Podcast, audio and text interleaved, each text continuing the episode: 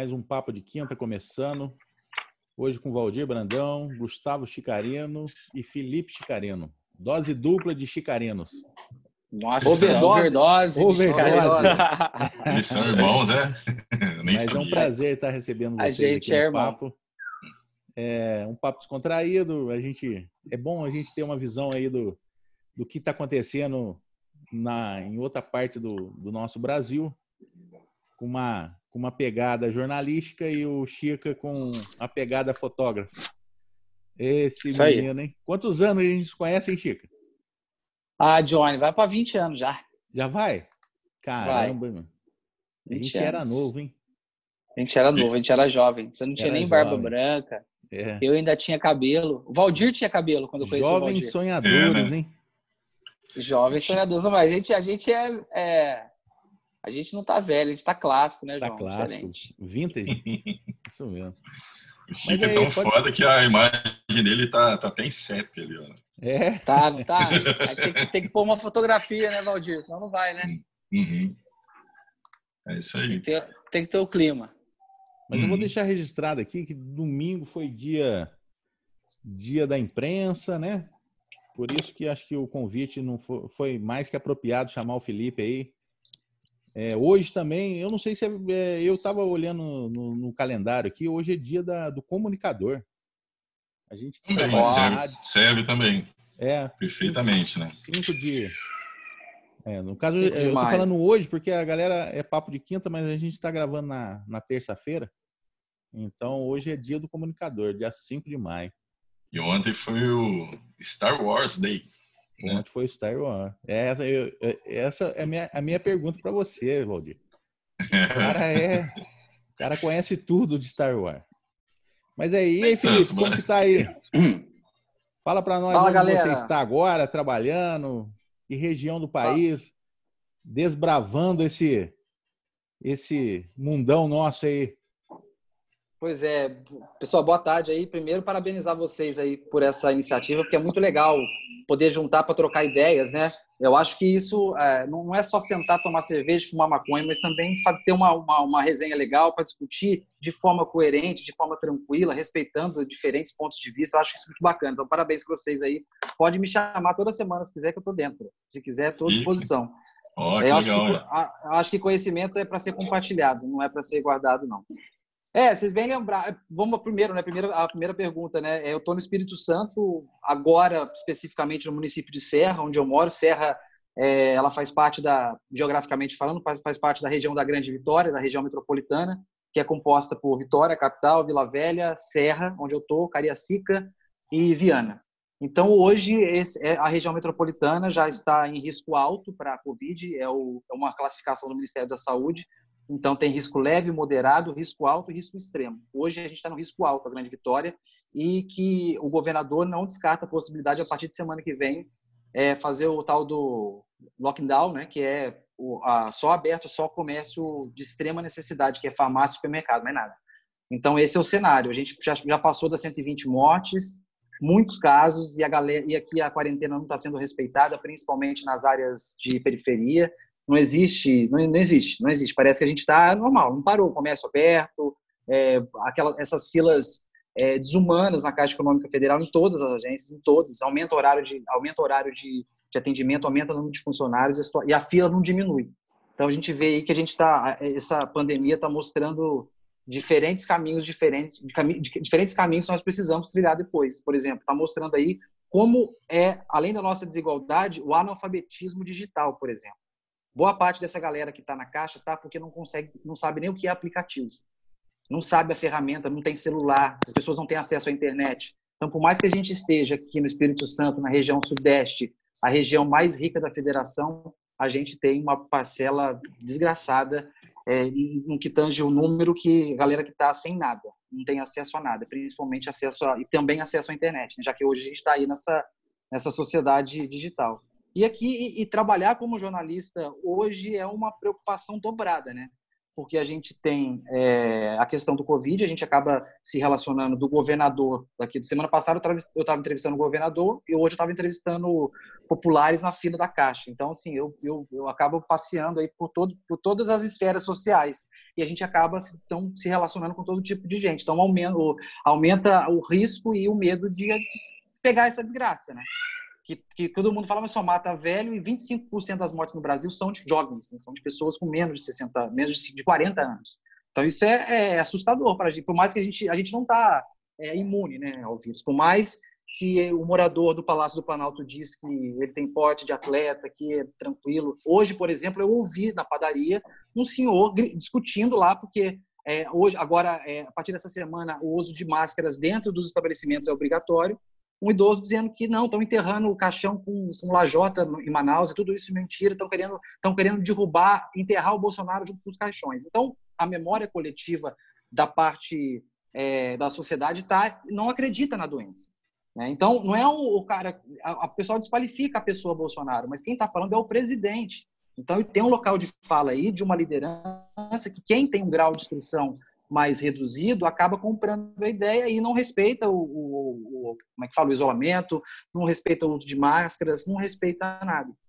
E, e, e, pegando aí a falta de respeito como caminho, falar então, né, já que vocês lembraram no domingo, foi, no dia 7 de abril foi o dia do jornalista, e domingo passado, né, no último domingo, é, já que hoje nós estamos aqui na quinta-feira, na quinta-feira, domingo passado a gente teve então Dia Internacional da Liberdade de Imprensa.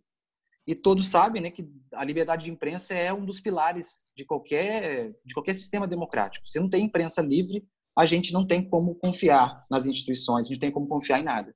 Então, por mais que é claro que a mídia ela tem, eu falo mídia de uma forma bem geral, a gente tem muita culpa, a gente erra muito mesmo, mas dizer, é, colocar tudo na responsabilidade como se fosse a responsável por tudo que está acontecendo, isso aí é, é muito complicado. Né? Então, no dia da liberdade de imprensa, que a liberdade de imprensa é um dos pilares da democracia, a gente tem um protesto em Brasília no meio de uma pandemia. Isso, isso parece roteiro de daqueles filmes psicodélicos sul-coreanos, assim, um negócio é surreal. No meio de uma pandemia, um presidente se reúne com um grupo de apoiadores da ditadura, de apoiadores do fechamento do Congresso, de apoiadores do fechamento do, do STF. E apoiadores pedindo não só a volta da ditadura, como a volta do AI-5 que foi o ato institucional número 5, promulgado em 1968, que, além de fechar o Congresso, além de fechar o Judiciário, calou a imprensa. A gente teve na década de 70 uma, uma, uma, uma epidemia aqui no Brasil de meningite que ninguém ficou sabendo, morreram mais de 4 mil pessoas, porque a ditadura não achava bacana divulgar números de pandemia, de, de epidemia, de surto, não, não acontece nada. Então, agora vamos imaginar a, é, essa pandemia, esse momento que a gente está dentro de escuridão, sem a luz dos veículos de comunicação, sem a luz da ciência. Imagina só como que a gente ia se preparar, como que ia fazer mais leitos, como é que ia ter respirador. Porque se a gente fosse depender só do governo federal, é, a gente estava fudido, porque o governo federal subestimou a própria doença, né? subestimou, né? É, é, tirou a gravidade da doença. E eu falo aqui, queria deixar claro, porque o Tavinho me conhece, mas vocês não me conhecem né, de intimidade, eu falo aqui não como militante de esquerda, de direita, que eu não sou filiado a partido político nenhum, e esse ano, depois de quase 10 anos no Espírito Santo, eu transferi meu título de cruzeiro para cá. Nem te contei, Tavinho, transferi o título para cá. Então, assim, não tem, o que eu falo aqui é de, é de experiência profissional, de dia a dia, e de estudante da comunicação, porque o meu mestrado é em sociologia política e dentro das minhas pesquisas está mídia, está fake news. Então a gente estuda isso, né? É, e a gente fica, fica até chateado, porque a gente estuda, estuda, estuda, estuda, e hoje o cara que faz um vídeo no YouTube com imagem de, de, de coisas descontextualizadas é o que tem view, é o que torna verdade, né? A, a, a, a, gente vê que a gente está no momento que os, que os, pesquisadores chamam de pós-verdade. O que é a pós-verdade? É a verdade da conveniência. Você acredita naquilo que é conveniente para você. Ah, é, como é que fala, né? A questão da mamadeira de piroca, é legal, é verdade. Existe um kit gay, existe um, um movimento gaysista que vai acabar com a sociedade. E é uma mentira, se antigamente uma mentira contada mil vezes ela virava verdade, hoje uma fake news, uma, um boato, uma notícia falta, falsa compartilhada, ela ganha um espaço inimaginável, né? Tanto que as eleições de 2016 nos Estados Unidos foram decididas com as fake news, né? É. Assim como as de 2018 aqui no Brasil. E de um lado, fake news da esquerda e fake news da direita. Não tem. O espectro ideológico ele é totalmente democrático para fake news. Todo mundo produz. É, então é, é, assustador. Então assim, quando que nem no dia agora eu tava é, agora já com a pandemia que o governo federal emitiu o primeiro decreto falando da, da é, que falando da suspensão do contrato de trabalho por quatro meses. Né? Depois, três, quatro horas depois, ele, ele, ele suprimiu esse artigo do decreto. Mas eu postei isso no Instagram informando: olha que absurdo que o governo federal. As pessoas me chamaram de mentiroso. Não, você está mentindo. Você está mentindo. Calma aí, eu fui, eu, porque eu gosto de ir na matéria-prima. Eu fui na MP. Eu li a MP. Falei, caralho, é isso que eles estão querendo fazer. Então, assim, hoje, aí por que, que, que começaram a cair de pau para cima da imprensa? Porque o presidente da República foi no Twitter e disse que a imprensa estava mentindo, que não era isso. E era. E era. E era. É. Só que ele isso é isso é o triste assim. Não é ah, a questão de, de ah não de vaidade profissional não é. É que infelizmente eu fico pensando hoje por exemplo uma porrada de gente usando máscara. Cada dia que eu estou andando na rua eu vejo mais gente usando máscara. Isso é informação. As pessoas estão se informando. Né? Então isso é um resultado do trabalho. Então o cara pode entrar invadir o meu ao vivo falar que a mídia é mentirosa, que a mídia é um lixo, que eu vou achar, achando, eu vou continuar acreditando que ele está totalmente equivocado, errado. Então, está é, tá muito complicado trabalhar. É, o ano, o, e assim, é extrema, é, é, tudo que é extremo, né? seja, seja da esquerda, da direita, da frente para trás, tudo que é extremo, tudo que é demais, uma hora o caldo entorna. É, e a gente está com, essa, com, com, esses políticos de extrema direita, e eu trago a realidade que o Espírito Santo, vocês me perguntaram como, como está aqui, é, em setembro do ano passado, eu precisei ficar dois meses sem rede social, porque eu fui fazer uma, um, um, um deputado aqui, um deputado estadual, inclusive um deputado que foi o responsável pela organização da greve da Polícia Militar em 2017 no Espírito Santo. Greve esta que matou 212 pessoas. Aí vocês vão falar assim: ah, mas morreu vagabundo só. 70% das vítimas não tinham passagem pela justiça.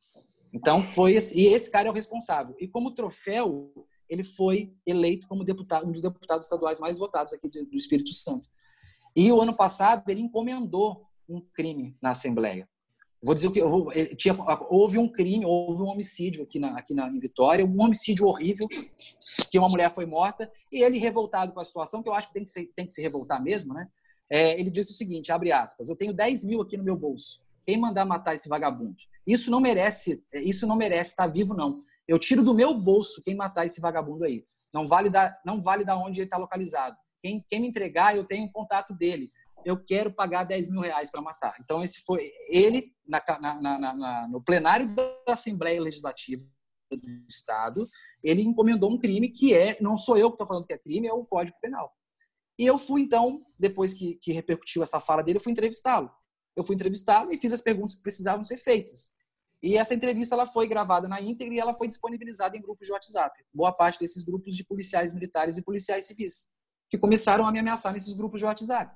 Quem me procurou na faculdade, que eu dou aula, foi o chefe da Polícia Civil que dá aula junto comigo, falou: ó, pior do que bandido é policial bandido. Então, hoje, esse é o, o cenário que a gente está tá inserido. É claro que para quem está um pouco mais afastado do, do, da, das grandes cidades, a percepção é menor. Ela existe, mas ela é um pouco menor. Mas aqui está muito complicado, galera. Eu estou falando demais, eu quero abrir aqui para você quiser fazer perguntas, se você falar também, para não ficar falando demais, para não tomar conta. Não, eu, eu, eu, queria, eu queria falar assim, né, Felipe, é, você poderia falar rapidamente assim sobre a sua carreira jornalística, onde você já trabalhou, o que você já cobriu, para as pessoas que possivelmente não te conheçam, é, se interem de quem é você para te seguir depois na rede social, te ver seus trabalhos, até aqueles que são polêmicos com pessoas que atrapalham a, a, a gravação, né? Viraram memes, né? Viraram memes, é. é e, e, a, e, a, internet eternaliza isso, né? É. Ela tá eterno. Agora, memes eterno não vai. Todo mundo de vez em quando desenterra. Então, vamos lá. É, eu entrei na faculdade de jornalismo da FATEA em 2006, foi 2006. Eu vou falar da, da, experiência como jornalista. Já, já lavei carro em cruzeiro, já, já, já fui, fiquei seis anos servindo o quartel, fui militar. Então, quando eu vou falar de militares também, eu não falo é porque eu não gosto de milico. Fiquei lá seis anos, então eu esperei boa parte da minha vida só dentro da, do quartel, de fardado. É, mas depois eu, eu acho que tanto tempo preso dentro do quartel, eu quis ter liberdade. E, e, e sempre acreditava que, que a minha liberdade de trabalho, a minha forma é, de se comunicar e, é, se encaixaria na, no jornalismo. Então fui, já era um, Tavinho sabe, já era um desejo de, de criança. Eu jogava futebol de botão, é, narrando o jogo, gravando no toca-fita. Então eu sempre gostei de, de, de, de, comunicação, já que hoje é o dia do comunicador, de que a gente grava essa, essa, esse encontro. É, aí depois eu fiquei, no segundo ano de faculdade, eu comecei a estagiar na Rádio Cultura de Lorena, que hoje não pertence mais à FATEA, mas antes era uma, era uma parceria, ela funcionava dentro da FATEA. Eu fiquei na, na Rádio Cultura é, 2007 todo, aí 2008 eu entrei na Rádio Metropolitana, aí da, do Vale, né? É, eu cobria Cruzeiro e Cachoeira Paulista, eu era correspondente dessas duas cidades. É, e paralelamente a isso, eu comecei também a estagiar na Rádio Cruzeiro. Então eu, eu, eu aproveitava o material, produzia para metrô, produzia para a Rádio Cruzeiro. É, é, é, e foi a minha primeira experiência com, com rádio e depois na metropolitana. Então, primeira experiência com microfone. Aí depois, 2009, 2008, a Xuxa foi eleita prefeita de Cruzeiro. Uhum. Eu trampava na, na eu, eu, trampava no jornalismo da cidade, cobria Cruzeiro. Ela me convidou para trabalhar com ela na prefeitura. Eu fiquei dois anos na TV Cruzeiro, 2009 e 2010. Em 2010 eu também trabalhava na TV Cruzeiro e na editora Santuário de Aparecida. Uhum. Fiquei um ano e dois meses lá. Aí depois eu troco os dois e vou trabalhar na Canção Nova, porque nessa época eu comecei, eu já tinha me formado, eu comecei a fazer pós-graduação em telejornalismo no Rio. Então eu queria trabalhar com televisão a, e a TV Cruzeiro, por mais que com toda a sua precariedade, foi a minha escola, porque foi onde se eu me tornei um profissional é, com, com, uma narrativa diferenciada. Não que eu seja melhor, não, mas que eu busco uma forma diferente de contar história, uhum. usando a convergência da internet, tudo. E isso a TV Cruzeiro foi uma escola, porque lá a gente, a gente, a gente tinha liberdade para criar, por mais que seja incoerente. As matérias, as pautas que não eram da prefeitura, que não tinha interferência da prefeita, por isso que tem interferência, tudo tem interferência política, né? A prefeita tinha uma interferência política na TV. É, e, mas só que as pautas que eram fora de Ana Karen, eram, a gente fazia o que a gente queria. Então a gente criava, a gente, a gente brincava no texto. Então foi uma escola. Então fiquei na TV Cruzeiro, depois troquei TV Cruzeiro e Aparecida por Canção Nova, fiquei um ano na Canção Nova. É, e depois vim para o Espírito Santo.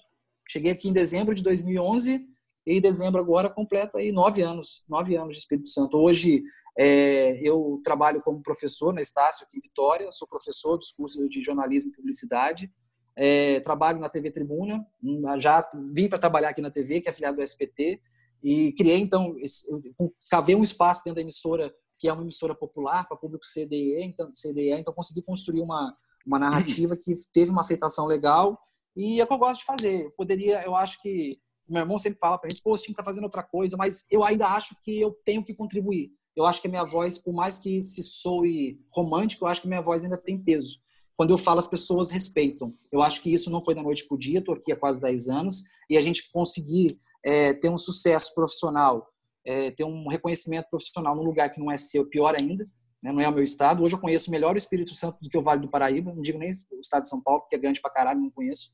Mas hoje, hoje eu conheço o estado do Espírito Santo de norte a sul. Então, é, pode ser pequeno, também tem toda essa questão geográfica. Aí, estou dando aula, estou dando aula, é, sou professor vivo, então eu acabo respirando jornalismo pelo menos 12 horas por dia.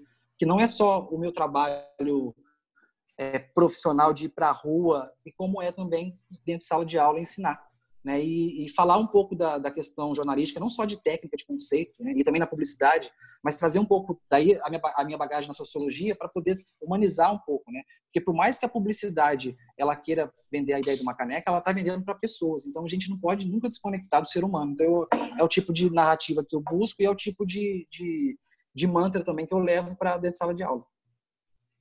Muito bom. Muito eu acho bom. interessante isso também, porque eu eu vejo como eu sou designer e você é um profissional de comunicação e de jornalismo, eu vejo assim que o seu trabalho você também trata como diversão e hobby, tipo assim alguma coisa que traga um gosto para a vida, né? não é trabalho. Apesar às vezes matérias, é, no, é, é feio até colocar o nome pesado, trabalho, né? Hã?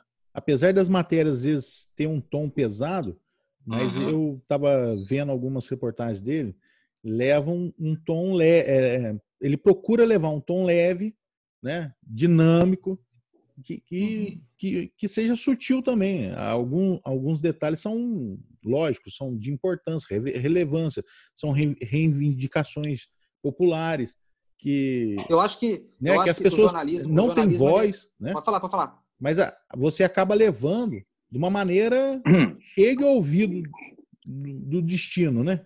Isso uhum. que é uhum. importante, né? Você não é, fala é, ao vento. eu acho, não, eu acho que é o seguinte, eu acho que a gente tem que se eu for designer, se eu for publicitário, se eu for fotógrafo, independente do meu, do meu segmento profissional, eu tenho que conhecer para quem que eu estou vendendo meu produto ou serviço. No meu caso, quando eu falo vender, não é questão que eu estou me vendendo, mas é questão de eu vendo uma ideia de que eu, eu, se a pessoa precisa saber sobre o auxílio emergencial, e quem é esse público? É um público CDE, é um público pobre, fudido, que é um público sem instrução. Eu tenho que buscar diferentes ferramentas linguísticas, é, de, de ironia, de humor, enfim, viajar nas ideias para poder fazer com que as pessoas entendam. Porque eu acredito que a melhor comunicação é aquela que é compreendida, não é aquela que é mais bonita, é, aquela que é mais. Eu, eu acho que a função jornalística é essa: é você pegar um assunto atual né, e transportar para o seu público. Né? O que interessa hoje, o que a matéria que deu notícia hoje. Pô, como, como que você vai transformar essa notícia para o público que você está é, correspondendo, né, cara? Então, assim. É, usar, usar a mesma linguagem, né? A mesma na linguagem. Verdade, né? é, na verdade, eu acho que, que. Um assunto hoje geral que a. Que, a, que, a, que a, as grandes mídias, né, é, oito e meia da manhã você já está escutando, você tem que tentar levar isso de uma outra maneira, que as pessoas entendam, né? Sim. Tavinho, você ia falar alguma coisa aí? Isso aí, Gustavo. Não, então é, a, a, eu acho legal do, não é porque é meu irmão, mas a questão de, de, de lidar, de lidar com o povo. É, se você for muito elitista, o, o, jornalismo de elite ele não vai conseguir atingir o povo, porque o povo vai ler uma matéria elitista, ele vai ver que tem uma linguagem complexa, ele não vai, ele não vai conseguir absorver da forma que seria legal para ele. Agora, já no caso que eu, que eu que eu vejo nas matérias do meu irmão é que ele acabou se adaptando ao povo, entendeu? Então acho que a, a dificuldade para a comunicação acaba aí. A comunicação não tem ruído, né? Ela, ela acaba sendo perfeita. Chica, aproveitar que você está falando aí, e a sua linguagem fotográfica? Fala para nós. Primeiro então, fala para a é gente, é... fala para gente o, também, dá seu currículo aí, né? Eu eu comecei na fotografia há 17 anos atrás, até Estou aí conversando com o meu mestre Valdir aí, o cara que me deu vários toques, que, que na verdade eu comecei. É, eu gostava muito de fotografia e de vídeo, só que eu não conhecia nada e acabei indo trabalhar no estúdio, caí de paraquedas no estúdio. Aí aprendi muita coisa com o Valdir. Através desse estúdio, eu trabalhava só com vídeo, eu acabei me interessando por fotografia. Já era fotógrafo da família, fazia as fotos com, a máquina do meu pai, tudo, só que naquela época eu acho que era bem mais difícil é, aprender fotografia, até por conta do, do filme, né, que era muito caro, né, cara? Então você tinha que revelar o filme, então isso eu acho que impossibilitava é, uma evolução rápida igual é hoje, né, cara? Hoje você pega uma câmera, ela tem um review, você consegue ver o seu trabalho na hora. Antes não era assim, né? Então eu sou da época do filme ainda, ainda cheguei a fazer casamento com filme e tudo. É, eu... Depois desse. Fala, Valdir. Não, não, termina. Eu ia atrapalhar a sua fala. Depois eu. Não, pode falar, pode falar. Não, eu falo que tudo que, que hoje é digital, que vem muito mastigado para os profissionais, eu acho que tende a ter, não ter o mesmo valor de quando você tinha que ter um olhar, um olhar clínico para utilizar ah, claro. a objetiva, o ISO. Antes, é, antes, era contemplativo, né, cara? Você tinha um filme de 24 uhum. poses, você olhava cada foto, você dava atenção para cada frame. Já, já uhum. no caso de hoje, não é assim. Você tira 500 fotos no celular, passa correndo sem ver o, o frame todo. Na verdade, não tem uhum. mais esse cuidado, essa contemplação com a fotografia. Eu você pegar um álbum como era antigamente. Você, e, você e, tinha. E... Chico, desculpa, mas você tinha 24 cliques, né? Então, assim, 36. Sim, 24 cliques. Você vai, cara, eu não 36. posso errar. Das não, 36, não alguma tem que ser boa. Né? E hoje não, é. cara. Aí não é que banalizou, mas esse, esse medo de errar acabou, né? Eu posso Sim. errar quando eu quiser. Eu posso, eu posso mas, tirar mas 9 mil gente... fotos e escolher é, uma. Mas né? ainda, tem, ainda tem gente que erra, por exemplo. A ainda câmera, erra, ela, tem um, ela, ela tem um sistema de segurança que é para você não fotografar sem cartão. Eu já ouvi casos de pessoas que fotografaram um casamento inteiro e foram ver depois que não tinha cartão. Entendeu? Isso. Então, quer dizer, é, ué é, é duro. Então, na, na, verdade, a tecnologia, eu, eu acredito que ela tenha, ela tenha ajudado muito, a, até porque é, antes era, era muito mais difícil mesmo, né, cara? É. Só que também essa questão da banalização aconteceu sim. Eu acredito que aconteceu até porque você vê que o mercado. É, eu, costumo falar que você não pode pegar um bisturi e falar que é médico, mas você pode pegar uma câmera e falar que é fotógrafo. Entendeu? É, verdade. E, e ninguém, igual até no caso do meu irmão também. Hoje em dia, hoje em dia todo mundo sabe que o meu irmão fez faculdade, mas tem gente que não faz faculdade e, e, e é jornalista, né? Hum. Então, mesmo mesmo o cara não tendo não tendo todo um, um, aporte que eu acho importante, que acho que todo mundo que estudou sabe que é, a teoria sim ajuda muito, ajuda muito a construir até um novo pensamento, porque não não estou falando só de técnica, porque o Valdir sabe disso. Na faculdade você não aprende técnica nenhuma. Na faculdade não tem não tem técnica. Sim. Certo? Faculdade é, é, conceito. Então, depois a técnica é, é igual você, João. É você está aí na lida. Você sabe que você tem, você tem o conceito, depois, independente do equipamento que você comprar, você vai aplicar esse conceito do mesmo jeito. É. Mesmo que ele seja. Agora você controla a mesa pelo iPad, mas antes não era assim. Não. Né? É, no meu caso, eu ainda falo que tem um agravante, né, cara? O cara pode ter a tecnologia que for aprimorada, mas se ele não tiver ouvido então, assim, não vai adiantar nada, né?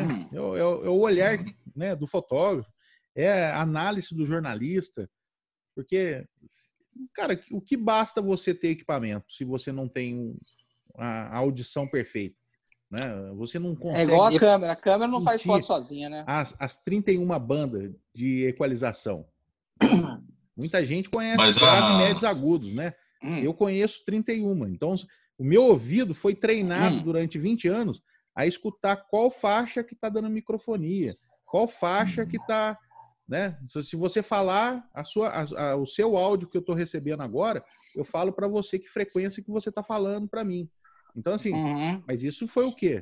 Técnica aprimorado a, a exaustão de, de, trabalho, né, cara?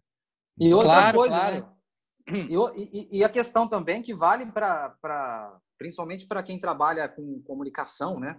É, e, e, nisso trabalha com pessoas, é a questão da sensibilidade que o fotógrafo precisa ter, o cara da imagem, Sim. o cinegrafista precisa ter, o repórter, o jornalista precisa, ter, ter, todo mundo precisa ter e a sensibilidade não só de executar a técnica, mas de executar a técnica dos sentidos, que é saber enxergar, né? Não só ver, mas também enxergar e não só ouvir, mas também escutar.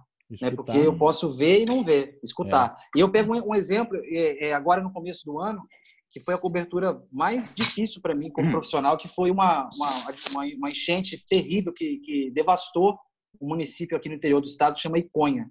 Né? Naquelas chuvas do, de, de janeiro, ali no, de meados de janeiro, é, acabou com a cidade. 99% do comércio da cidade foi afetado direto ou indiretamente. Nossa. Assim, foi, é, é, o caos, o caos. Assim, nunca, nunca agora, agora com a pandemia já é um outro tipo de cobertura, mas assim, de desgraça eu nunca tinha feito, nunca tinha visto tanta tanta coisa. Mas no segundo, eu tava no terceiro dia de cobertura, eu comecei a ir para lá todo santo dia. No terceiro dia de cobertura, eu andando com lama praticamente no joelho, com dificuldade de andar, um cara me chamou, repórter, vem cá, longe. Eu falei, puta que eu cheio de coisa para fazer. Eu falei, não, mas eu preciso dar atenção para esse cara. Esse cara tá calando no pescoço. Se ele, se ele me chamou, é porque ele quer falar alguma coisa importante. Que pode não ser importante para mim, mas é importante para ele. Aí eu peguei, atravessei a, atravessei a lama e falei com ele. Falei, fala, meu irmão, como é que você tá? Ele, ah, tá, não sei o que. Papai falou assim: eu queria mostrar para você algo que tá dentro da, minha, dentro da minha casa. Você se incomoda? Eu falei, meu Deus, tem um corpo lá dentro. Puta que pariu, o que, que será que tem na casa desse homem? Falei, não, claro que não. Aí nós entramos na casa com lama no joelho, a casa toda lameada. Aí ele pegou, chamou a mãe dele e falou: Mãe, abre aqui a porta. No que ela abriu a porta, eu falei: O que, que, é que tem aqui? Tinha uma imagem de Nossa Senhora de Fátima que ficou intacta, uma imagem de quase de um metro e meio que ficou intacta. Aí você vai falar assim: Pô mas, o, pô, mas o Felipe é católico? Não. Não, eu não sou católico, já tem, já tem pelo menos uns 15 anos que eu não vou à missa, que eu não faço, que eu não tenho, não tenho nada, não tenho religião confio em Deus, tenho minha espiritualidade, mas não, mas não sigo religião. Mas aquele, aquele, aquela, aquela cena me tocou. Eu falei, caralho, puta que pariu. Eu peguei e eu não fiz nada. Eu dei um abraço no, no, no, cara, dei um abraço na mãe e saí. No que eu saí, eu falei, caralho, eu não registrei isso. E o cinegrafista não estava comigo. Eu peguei o celular, falei, você, você pode se eu gravar? Não. Aí peguei e gravei um vídeo. Aí, isso na terça-feira, no terceiro dia de cobertura. Quando era quarta-feira de manhã, eu, eu publiquei esse vídeo na terça-feira à tarde, quando eu cheguei em casa, publiquei o vídeo, o vídeo viralizou. Aí quando foi na quarta-feira de manhã, eu abro o Instagram, na TV quando eu cheguei, tinha uma mensagem do Vaticano, a jornalista brasileira que trabalha na Rádio Vaticano, falando assim, ó, seu vídeo chegou aqui, a gente quer, que você, a, gente, a gente quer conversar com você. Aí eu falei, malandreado, eu falei assim, vou aproveitar. Falei assim, ó, vocês não querem que eu, te, que eu ajude vocês na matéria? Eu tô indo para lá agora, eu vou atrás da família, gravo entrevista, fiz tudo para eles, mano. Meu nome foi, eu entrei como entrevistado e como colaborador da matéria. Mas não pela vaidade da matéria, da matéria ter chegado no Vaticano. Mas, poxa, de ter despertado a, a, em minha acessibilidade, falar assim, eu vou ouvir esse cara, esse cara tem alguma coisa importante para falar. Então, eu acho que falta, às vezes, na mídia, é que aquela história que você está contando, a história não é sua. Você conta, mas a história é da pessoa. E para você pode ser uma história de merda, mas para ela é a história da vida dela. E nesses dias eu fui gravar uma, uma reportagem sobre um jardim. Uma mulher que toma conta de um jardim. Mas o que, que, tem de notícia nisso? Isso é questionado. Qual é o valor notícia? Mas para ela, era o jardim da vida dela. Ela dedica oito horas. O jardim é o diferencial do bairro. Num bairro todo cinzento, o jardim se destaca. E ela chorou. Ela falou assim: eu nunca, eu nunca chorei tanto na minha vida. Fiquei emocionado com a, com a forma que você escreveu a matéria porque eu tinha que entender que a história é dela, o jardim é dela, o hum. jardim é a vida dela. Então eu preciso ter essa sensibilidade de não só contar a história dela, mas poder também é, motivar algo em quem está assistindo. Então acho que a sensibilidade ela, ela é indispensável. É indispensável. Você fazer uma leitura, né? Para toda profissão ela tem que ser feita uma leitura. A leitura antes que eu falo, porque você sair com uma pauta, meu, é simples. Você sai, pô, vou captar aquilo ali que alguém mandou fazer e beleza. Mas olha quanta coisa que você contou pra gente que você, você poderia ter perdido por causa de seguir uma pauta, né? Mas seguir que eu falo assim. É, essa filho leitura, da pauta. É, é o filho da pauta. É, é o filho da pauta. eu falo que é, a, o técnico de áudio também, ele tem essa preocupação que não nunca teve, sabe? Eu sempre falo com meus funcionários o seguinte: é, você tem que fazer uma leitura primeiro do ambiente, porque o áudio, o som, ele tem que chegar. Ele, ele é o elo de ligação entre o músico, o cantor, a banda e a plateia. Que seja qualquer plateia, que seja um show no ar livre, seja um casamento, não hum. importa. Mas se você não fizer uma leitura de quem está escutando, pode ser que você desgrace a noite do cara, entendeu? Por quê? Se tem pessoas acima de 80 anos, você vai incomodar com um som mais alto. Se tem pessoas jovens que quer escutar um som mais, mais, mais alto e você abaixa o som, você também vai, vai incomodar os, os mais jovens. Então, assim, você tem que dimensionar a sua profissão, mas antes você tem que fazer uma leitura do ambiente. E o repórter, do jeito que você está falando, é a hum. mesma coisa, né? Você sair na rua, cara, mas quanta coisa que você pode é, achar no meio do caminho que, que seja útil, né? Seja útil para a humanidade. É, mas é, é, essa, essa, essa percepção toda, toda a, a, mídia ela é compreensível porque a gente não aprende na escola como não. consumir um jornal, como assistir uma televisão, como ter um olhar crítico. É. Então, hoje, e, e, e não, a gente não sabe, aí você vai chegar, eu, por exemplo, eu fui aprender gêneros jornalísticos que eu deveria ter aprendido na, no ensino médio, que é entender o que, que é uma crônica, isso já, eu deveria ter aprendido no ensino médio, não aprendi, porque eu levei o ensino médio nas coxas. Então eu fui entender isso no, trabalhando, mas a hum. maioria não vai ser jornalista, a maioria vai hum. fazer vai ser qualquer coisa. E então ela não sabe consumir, ela não sabe diferenciar o que é uma, um fato noticioso do que é uma mentira. É. Ela não tem capacidade. Isso é um problema crônico, é um problema que a gente tem que resolver.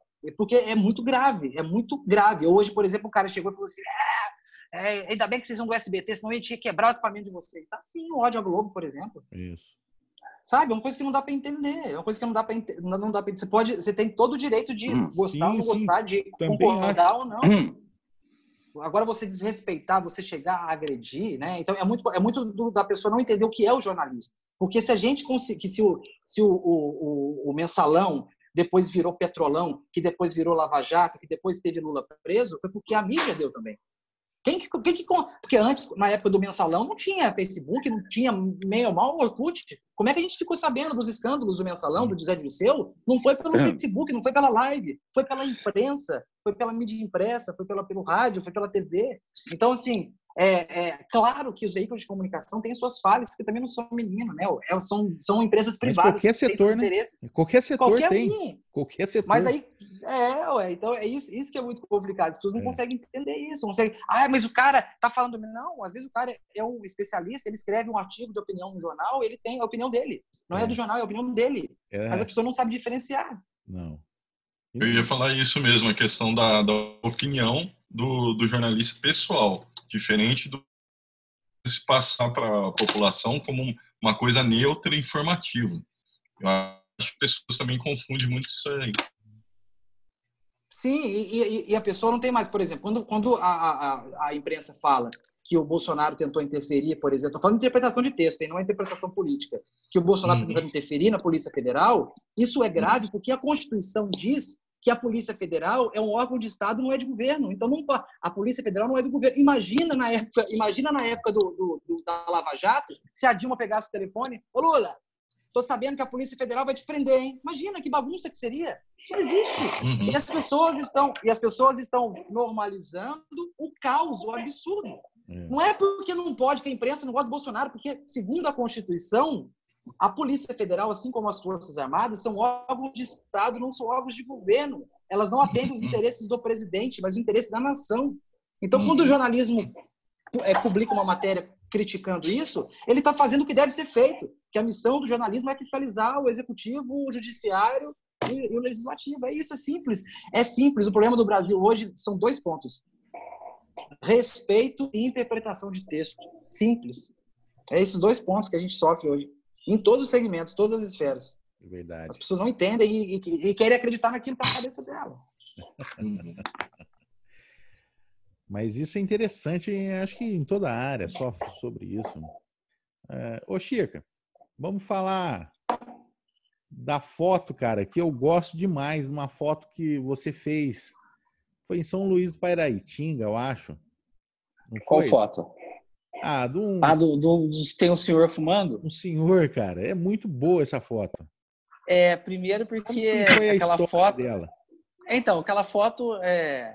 o Felipe sabe disso, remete muito à a, a, a, minha vida, porque eu nasci no meio do cigarro, né? No inferno. Meus avós paternos fumavam, meus avós maternos fumavam, meu pai fumava, minha mãe fumava, e eu cresci no meio do cigarro. E, e, meu avô acabou morrendo e eu não, não, tive chance de ficar fotografando ele, né? Acabou que, na verdade, você sabe como é que é esse negócio de evento aí. A gente vivia dia de semana está correndo para fechar, no final de semana está fazendo. Então, aí quando eu vi aquele senhor, lembrou muito meu avô. E, e, primeiro que eu tenho várias, eu tenho várias fotos dele. Né? Na verdade, você não viu todas ainda. Tenho dele tomando Guaraná Antártica também, que ele tá com a mesma cara boa que tá fumando. Boa. tá tomando Guaraná Antártica aquele suando, sabe, bem gelado. Sei. E docinho. E aquilo né? foi é, delícia. E aquilo é. foi no meio do carnaval, né? Sim. Então, então na verdade, é, a loucura é essa também que na verdade carnaval acaba que todo mundo acha que só vai jovem e lá em São, São Luís do Paraitinga tem muita gente idosa que, que sai para pular carnaval. É, e gosta, né, cara? Eu falo assim. Sim, lá... É, é, é, bem tradicional. Tradicional que eu falo assim. Sim, é que lá tem o, o lance das marchinhas, né? Então é. tem o um concurso, então tem toda uma história antes do carnaval. Não é só os cinco dias, né? E os avós, né? Ou os pais que moram lá e os é. filhos estudam fora, eles aguardam esse momento de reencontro com a família, né? Exatamente. Então, lá, dias, lá, né, juntos. São Luís do Paraitinga é um lugar que, que tem muito isso, a tradição né, das coisas, muito que eu acho muito né? interessante. É, a questão da festa do divino lá, que eu acho mais legal que o carnaval ainda. Entendi. Acho que a festa do divino é todo mundo que pudesse ir, deveria ir, porque é, é muito bonito mesmo. Todas as. O jongo, a dança de fita, o, a, tem no final a, procissão, cara, procissão, que é linda, né? que tem os anjinhos, cara, que eles é. fazem bem no, no, final da tarde, que pega o sol dourado, assim, é, é lindo. É lindo. Muito bacana lá, São Luís Paraitinga. Gosto muito. Oi, gente, a gente vai chegando ao fim aqui do nosso papo de quinta. Ah, não, a gente precisa jogar aquilo que eu falei lá na que eu conversei com você. É, Chica e, e Felipe, o que, que vocês é, acham da questão do, do vídeo vertical nas redes Então, cara, o vídeo, vídeo, vídeo, vertical acabou virando uma necessidade, eu acho, né, Valdir? Por conta uhum. do, do, jeito que a gente a, tem aquela história das telas, né? A gente tinha que a primeira tela, a primeira tela foi o cinema, a segunda Sim. a televisão, terceiro o computador, a quarta o celular e a quinta a mídia out of home. Hoje a primeira é. tela é o celular. Hoje você assiste TV vendo o celular. E eu acho que a questão do formato acabou se popularizando e, e, e, não tem mais como sair dessa porque todo mundo vê tudo no celular. Então acho que a questão uhum. do vídeo vertical. Eu prefiro vídeo horizontal. Porém.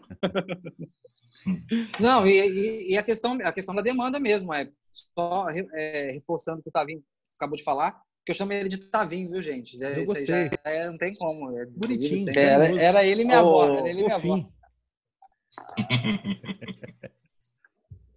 Agora, a questão da, a questão da, da, da verticalização, né? O, o sociólogo é, do século passado, McLuhan, ele fala, ele fala dos meios de comunicação como extensão do próprio corpo. Mas quando ele, quando ele vai falar disso, ainda não existia celular. Ele estava falando do telefone fixo e da televisão e do uhum. rádio. Então agora a gente tem o celular. Ninguém faz mais nada sem estar com é, celular. É, a máquina de escrever. A pessoa está assistindo Netflix. Tudo que era então não, não, não adianta. Eu, esses dias eu estava vendo uma entrevista do, do Meirelles, né, o, o cineasta, que é, aquele, é, os dois papas, né, ele estava falando sobre o filme. Aí ele estava falando sobre que perguntaram para eles o que, que, ele gosta mais de produzir para tela grande ou para o Netflix, né, ou para o streaming. Ele falou que ele uhum. gosta, da mesma forma que o Tavinho falou que ele é do filme, ele falou assim: o negócio é, é, é filmar, o negócio é tela grande não é, é streaming, não é assistir. Eu, quando eu, eu penso num filme, eu não penso num filme para o cidadão assistir no celular. Eu penso num filme para ele assistir na tela grande. Mas, não, como ele falou, mas como que a gente vai. Não tem como fugir disso. O ano passado, por uhum. exemplo, o Oscar de melhor filme foi para um filme de streaming. Não tem mais como. Tá, tá tudo junto e misturado, é a convergência. Não tem como mais separar. Não Agora tem. é tudo não. junto e misturado. Eu acho também que a questão do, do vídeo vertical, que é de fácil acesso ali num, num mecanismo, num dispositivo como o celular, um ele gadget. é uma segunda é um gadget, uma segunda estética que de certa forma ele te traz para mais próximo do comunicador. Vocês não acham por causa da a disposição, enquadramento, ele a dá uma sensação né? assim, de pessoal. É, ele tá te, te, deixa mais pessoal do que o 16 por 9, que já está como assim, você já está numa moldura distante, né? E dessa Sim. forma você Sim. você enxerga até melhor a pessoa, parece que está falando cara a cara com ela. Sim, Hoje em dia eu, eu gosto pra caramba de produção. Assim. E é por isso que e é por isso que agora mudou, por exemplo, a, as últimas eleições deixaram muito claro que mudou a forma de a forma de fazer política. Agora vai ter que fazer pensando no celular, desse contato íntimo mesmo, de proximidade. É. E não adianta mais, por exemplo, uhum. ano, é, nas eleições de 2018, pela primeira vez, né, na história é, da, desde a redemocracia de 85 para cá, primeira de 8 para cá, é a primeira vez que um presidente, é, presidente, um candidato que tinha mais tempo de televisão não foi para o segundo turno, que era o Geraldo Alckmin, tinha quase sete minutos de televisão. Então, assim, não, o, o, fato de ter mais tempo de mídia de massa não garante mais nada. Não garante. Tá todo mundo querendo, tá todo mundo com o celular na mão. Então, a, a forma hum. e a forma de entender a democracia agora, ela mudou com o telefone. Mudou tudo, tudo, tudo, tudo. Hum. Até a forma de a gente entender a democracia que está mais complicado de dados, questão de privacidade, tudo, tudo, tudo, tudo. Na parte técnica, o Valdir, eu tenho percebido isso. Na parte técnica, hum. o, o, visual, o layout das, das emissoras estão mudando tudo para vertical. Você assiste claro, eu, eu, em pauta, eu lembro exemplo, que todos os jornalistas estão em pé agora. Né? Eu lembro que a, hum. a, a primeira vez que eu tive essa experiência vertical boa foi uma exposição do Cazuza, lá no Museu da Língua Portuguesa. E era interessante que as TVs estavam todas verticais e quando você entrava na sala dos depoimentos, tinha um sensor de presença, então a, a TV ligava, é como se tivesse o cara tivesse contando para você a vida do Cazuza, sabe? Então uhum. a, a, aquilo para mim foi a experiência mais legal que eu tive vertical. Foi bem interessante. Maneiro. Então vamos para o fim agora. Hein? Tem a dica do, do, do dia aí, Valdir? Qual que é a sua Bom, dica? Hoje Dica do dia. Bom, eu, eu comecei a assistir uma série que é bastante antiga, de 2005. É How I Met Your Mother. E eu tô achando demais essa série. Para quem não, nunca assistiu, ele é professor assim, do, do Big Bang Theory, aquele esquema de sitcom, né? E sitcom. E eu tô gostando bastante. Eu não sei se você já assistiu, é muito interessante. A não, ainda não assisti. Ainda não. Eu tô, eu sou... Cara, é muito bom. Eu, tô... eu, a minha dica, gente, fica em casa que vai dar ruim. Fica em casa que vai dar merda. casa e assista essa série. Eu gosto do TikTok lá, aquela musiquinha. Vai dar merda, vai dar merda. Não, não vai. Puta que pariu, cara. É a que mais toca lá no TikTok. Vai dar merda. Hoje, hoje a gente vai fazer uma, uma challenge, né? Pra é. ver quem que, quem que se sai melhor no TikTok lá. Eu ainda tô. Tá... Cara, eu vou baixar, vou baixar minha, o aplicativo. A, a minha post... Vai baixar? Vou baixar. Eu ainda assim, retranca de trabalhar com TikTok. Que eu uhum. acho ainda que, eu, mesmo que igual o Armindo falou, ainda acho uma, uma rede assim que foge da minha faixa etária. É. Mas eu tô tentando, vou tentar. Você é tão jovem. Começar a fazer você. Jovem, uhum, é. 44, cara. Vê. Vou fazer. Nossa, você vai fazer jovem. 44? Pô, vou fazer 44. Eu faço 27 dia 9. Para, tá é. sacanagem comigo, Você é louco. 27. 40! Ah, para. eu faço 27, pô. 20, se você faz 27, eu tô completando 30, então. É. Então, é quase isso, João, quase isso. A idade, a idade da cabeça tá 16 ainda. E, tá não, isso é verdade. Tá o, corpo, o corpo não, mas a cabeça tá ótima. Não, o corpo tá de 80, saúde é. de 80. Hoje eu fui na, fui, fui na fisioterapia, foi a mesma coisa. A sensação que eu tava com 60 anos. Mas a é, cabeça né? ainda é mais, Ainda mais agora que a gente não, não tá fazendo nada, né, cara? Difícil, é. nem anda direito, né? Antigamente, pô, só no evento, aqui, tanto que a gente é, corre, cara. Nossa quero senhora. deixar já o convite para o Felipe e para o Chico aí participar da próxima semana, porque uma hora é pouco para vocês. Você, vocês têm, têm que fazer uns três, quatro é, né? só, mês. Só o Felipe tem que fazer um só dele sozinho. Cara, tem que ser episódio, cara. Uma temporada teria... só de suas. Não, colocando, colocando o Felipe, teria que ter o papo de quinta e o boletim do papo de quinta. Ia ficar da hora. Porque pô, o papo é muito interessante, cara, é muito legal. E, e o que eu falo, a gente, a gente não pode ficar só no nosso mundo. Cada um tem seu hum, mundo não, e esse mundo é tem que ser unido. Tem que ser o hum. mais não, unido, porque o povo tá, meu, tá cada vez comportando pior. É, e o bacana é que a gente acaba a gente aprendendo o tempo todo, né, cara? Quando a gente abre a escuta, a gente, a gente aprende o tempo todo. Então é isso, muito legal a gente compartilhar. no, segundo, no, no, segundo episódio foi isso. Meu, o que eu tô aprendendo a, a, com todo mundo que tem participado, porque a correria do dia a dia, a gente fazer 80 eventos por ano, não, não, não daria essa chance do que eu tô tendo. De conversar, uhum. saber é, outro, outro ponto de vista que não é o meu. E, meu, o Chica sabe a correria que a gente é. Segunda dorme, terça já está fechando contrato, quinta já está montando, sábado, domingo já está desmontando. É. Somos nômades, né? Cada lugar, cada hora num lugar, uma hora no litoral, outra hora no vale e flu, flu, flu, fluminense. Amém. Que volte, que volte logo. Nossa, que volte logo. Eu tô, não, não tô falando que eu tô sentindo falta, não, cara, mas é, é necessário, né, cara? A gente fazer o que, ele, que a gente gosta e bem feito. E, nossa, é, eu também, se eu pudesse, se eu pudesse ganhar um milhão também é. agora, eu ficaria em casa mais eu acho um tempo, que a, a tecnologia anos, me deu esse privilégio agora de estar tá conhecendo pessoas que acho que no futuro, só no, na mesa do bar que eu acho que eu ia conseguir conhecer é, né? todo mundo. Mas eu vou falar para você que melhor que o Zoom, melhor que o Zoom é o Tinder. Melhor que o Zoom é o Tinder. pensa bem o, o, dia, o dia que o Felipe poderia estar aqui conversando na choperia com a gente. Hum, né, cara? Aí, ah, de vez em quando ele vem, João. Ele tá meio é. sumidinho, mas de vez em quando ele vem. Mas eu vi, cara, eu, essa semana. Hoje, quando aparece. A hora que você falou que ele ia participar, eu falei assim, pô, vou dar uma olhada. E vi até um vídeo que ele fez lá no, no balneário, lá em Lavrinhas.